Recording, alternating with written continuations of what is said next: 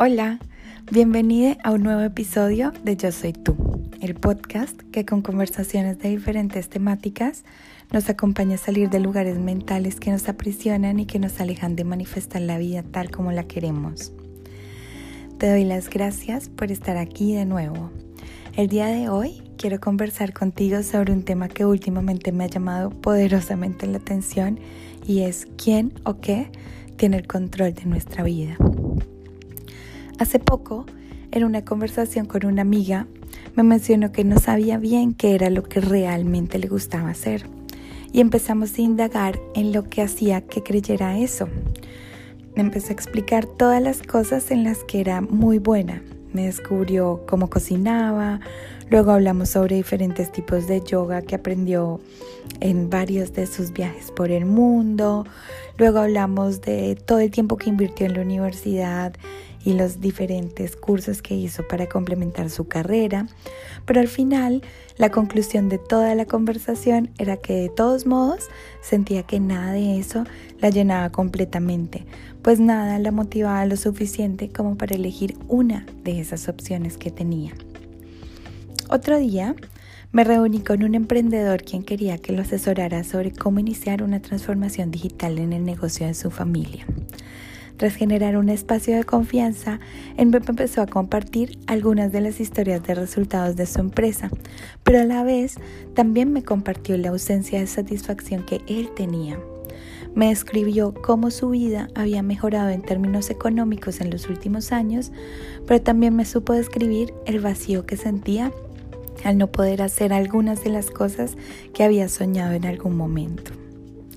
Esa misma noche, en una cena con amigas, mientras una expresaba los pros y los contras de ser madre a su edad y no tener la libertad para manejar su tiempo de manera independiente, otra se quejaba de no tener tiempo para manifestar una relación con alguien, pero a la vez mencionaba con mucho orgullo estar teniendo cierto éxito, entre comillas, en su empresa y haber recibido un ascenso, lo cual exponía que claramente era la razón por la cual no podía invertir tiempo en conseguir una pareja.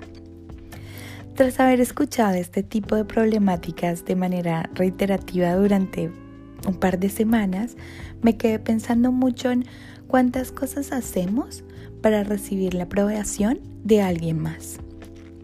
Esta es una pregunta que quizás para algunos sea fácil de responder, pero para otros no es tan sencillo, pues directamente el hecho de responder esta pregunta sería casi como dinamitar toda una historia de vida.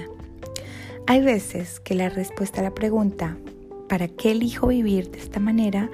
pone en jaque nuestro ego, a nuestra personalidad y eso claramente nos va a generar mucha incomodidad. Esta incomodidad es un indicador muy interesante que nos revela qué aspectos de nuestra vida quizás valdría la pena revisar, lo cual significaría salir de la zona de confort. Muchas veces tomamos decisiones a través de creencias que heredamos y la gran mayoría son a un modo subconsciente, no nos olvidemos de eso. Por ejemplo, si en una familia existe la creencia arraigada de que solo una persona que estudia una carrera universitaria va a tener asegurado el éxito en su vida, les hijos de esa familia probablemente van a elegir estudiar en una universidad algo porque fue lo que les contaron.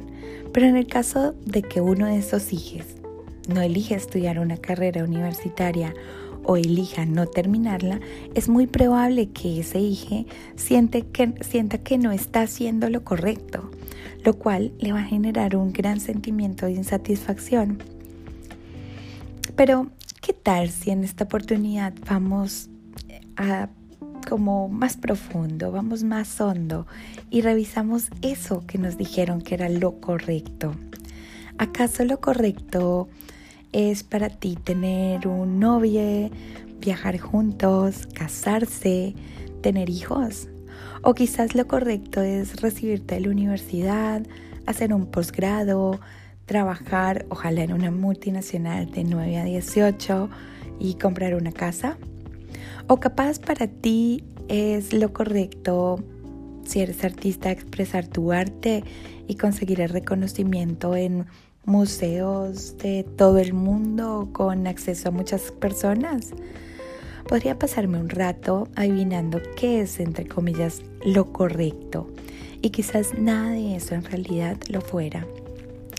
Porque detrás de eso que nos contaron que es lo correcto se encuentra tu propósito de vida.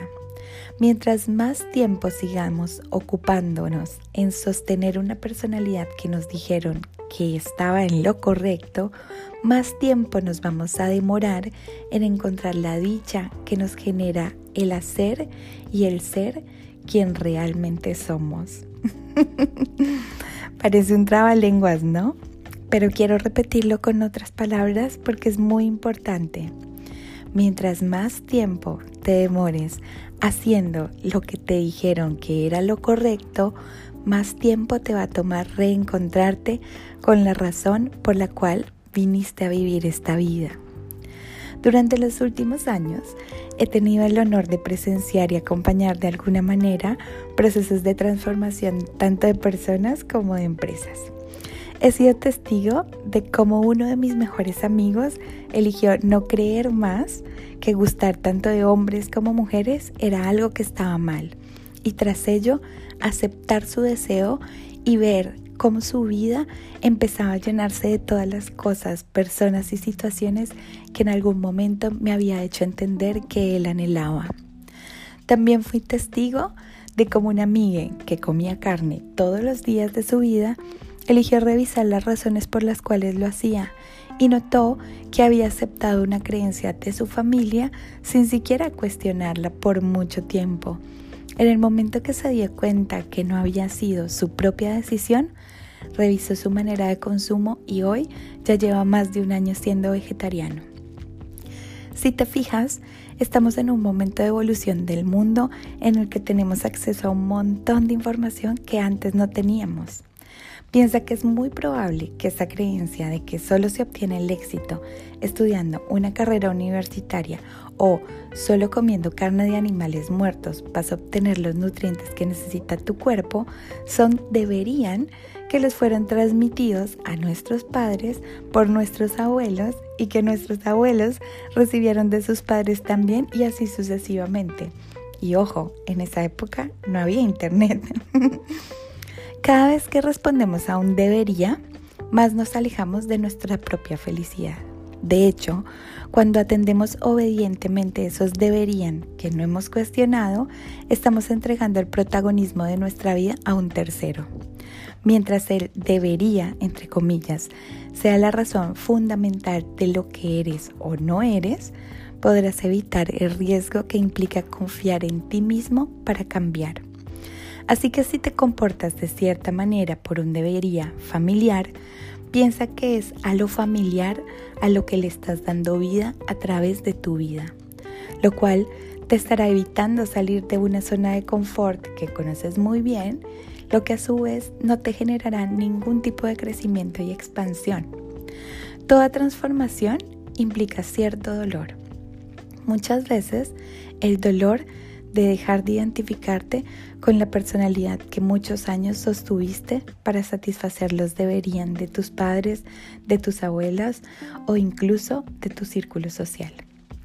Además, vivir a partir de los deberían ajenos te ubica en lugares que muchas veces te hacen tener sentimientos hostiles hacia las demás personas porque tampoco responden a esos deberían, lo cual es como una artimaña de tu ego para hacerte creer que eres mejor que los demás que no obedecen a las normas establecidas. Descifrar nuestro propósito depende única y exclusivamente de escucharnos de darnos el tiempo para poner en tela de juicio todas esas cosas que nos dijeron que estaban bien o mal, de tener el coraje para deconstruir las ideas de lo que es el éxito, el amor o la libertad, por ejemplo. Así que hoy quiero invitarte a que corras un pequeño riesgo conmigo y que pongamos un ratito chiquito en jaque a ese ego, a esa voz en nuestra cabeza que a veces nos saca posibilidades. Hoy, después de terminar de escuchar este podcast, revisa cuáles son esas normas de conducta que te dijeron que eran correctas. Si quieres, haz una lista y pregúntate si realmente elegiste esas normas o esos deberían. Simplemente estás obedeciendo a algo, a alguien. Te prometo que si haces esta lista, por lo menos dos o tres van a ser deberían que ni siquiera elegiste y que probablemente están bloqueando tu crecimiento en algún aspecto de tu vida que no has notado. Piensa que somos el producto de un teléfono descompuesto de información obsoleta que quizás hoy ya no nos es funcional y que por suerte, si lo elegimos y lo queremos, podemos cuestionar, revisar y modificar. Todo depende de qué tan comprometido estés con manifestar la vida que realmente sabes y tienes la certeza que mereces. Porque no te olvides que viniste a esta vida a vivir a través de tu propósito, que tú y nadie más que tú lo sabe y que seguramente es una razón virtuosa que impactará positivamente tu vida, tus relaciones y tu mundo. Decide que toda la felicidad que manifiestes de aquí en adelante sea resultado de tu propio esfuerzo y de tus propias reglas. Espero que te haya gustado mucho este podcast y lo encuentres útil. Espero poder seguir acompañándote haciendo más podcasts. si quieres, envíame un mensaje y cuéntame cuáles son algunos de esos deberías que quizás te están bloqueando para manifestar la vida que quieres. Estaré muy feliz de recibir tu mensaje que me lo puedes enviar a mi Instagram arroba ana-viajo guion bajo, yo soy tú, que me pondré muy feliz de recibir tu mensaje y nada, te mando un beso enorme y todo, todo mi amor. Gracias.